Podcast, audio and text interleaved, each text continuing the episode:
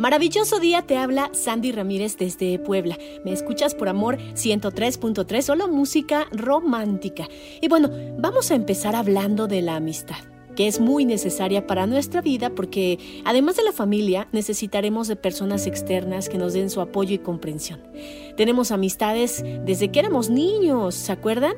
Y con el paso de los años hemos conocido a gente que no es de nuestra familia pero ha conectado tan bien con nosotros que se convierten en personas importantes que nos ayudan, nos escuchan cuando tenemos el corazón roto, nos acompañan a hacer la compra, comer, a pasear, en fin, creo que para este momento ya tienes en la mente a esa amiga o amigo con quien pasas un buen momento y que quieres muchísimo. Ahora, cuando tienes pareja, no debería existir ningún problema si hay una amistad con alguien, porque de entrada no deberías ocultar esa amistad.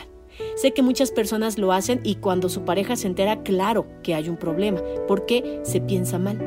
Y además, se supone que tu pareja es la única persona con la que tienes una conexión íntima y hablas de temas muy personales, de todo lo que sientes y vives, ¿no? Así que, pues no tendría sentido ir con otra persona a decirle lo que sientes o vivir una conexión similar. Por eso es que tú y tu pareja están juntos para compartir todo. Y cuando terceras personas saben de temas que no deberían, las cosas se complican. Y si quieres saber si esa amistad que tienes, digamos que es saludable o es inapropiada, solamente tienes que pensar una sola cosa. ¿Crees que tu pareja se sentiría cómoda o incómoda si te viera convivir con esa amistad? Si la respuesta es sí, se sentiría incómoda, entonces significa que la amistad que tienes es demasiado íntima. Y mira, hay que ponerse en el lugar del otro. Imagínate que tu pareja tenga a alguien que le cuenta todo, que le confía todo y además que te lo oculta. Sentirías algo extraño, ¿verdad? Claramente debemos marcar límites con nuestras amistades y no ocultar a ninguna a nuestra pareja, menos de esas de las de Internet. Si somos personas con dignidad y valores, hay que respetar la relación que tenemos y la amistad que sirva para convivir sanamente sin convertirse en algo que nos cause problemas.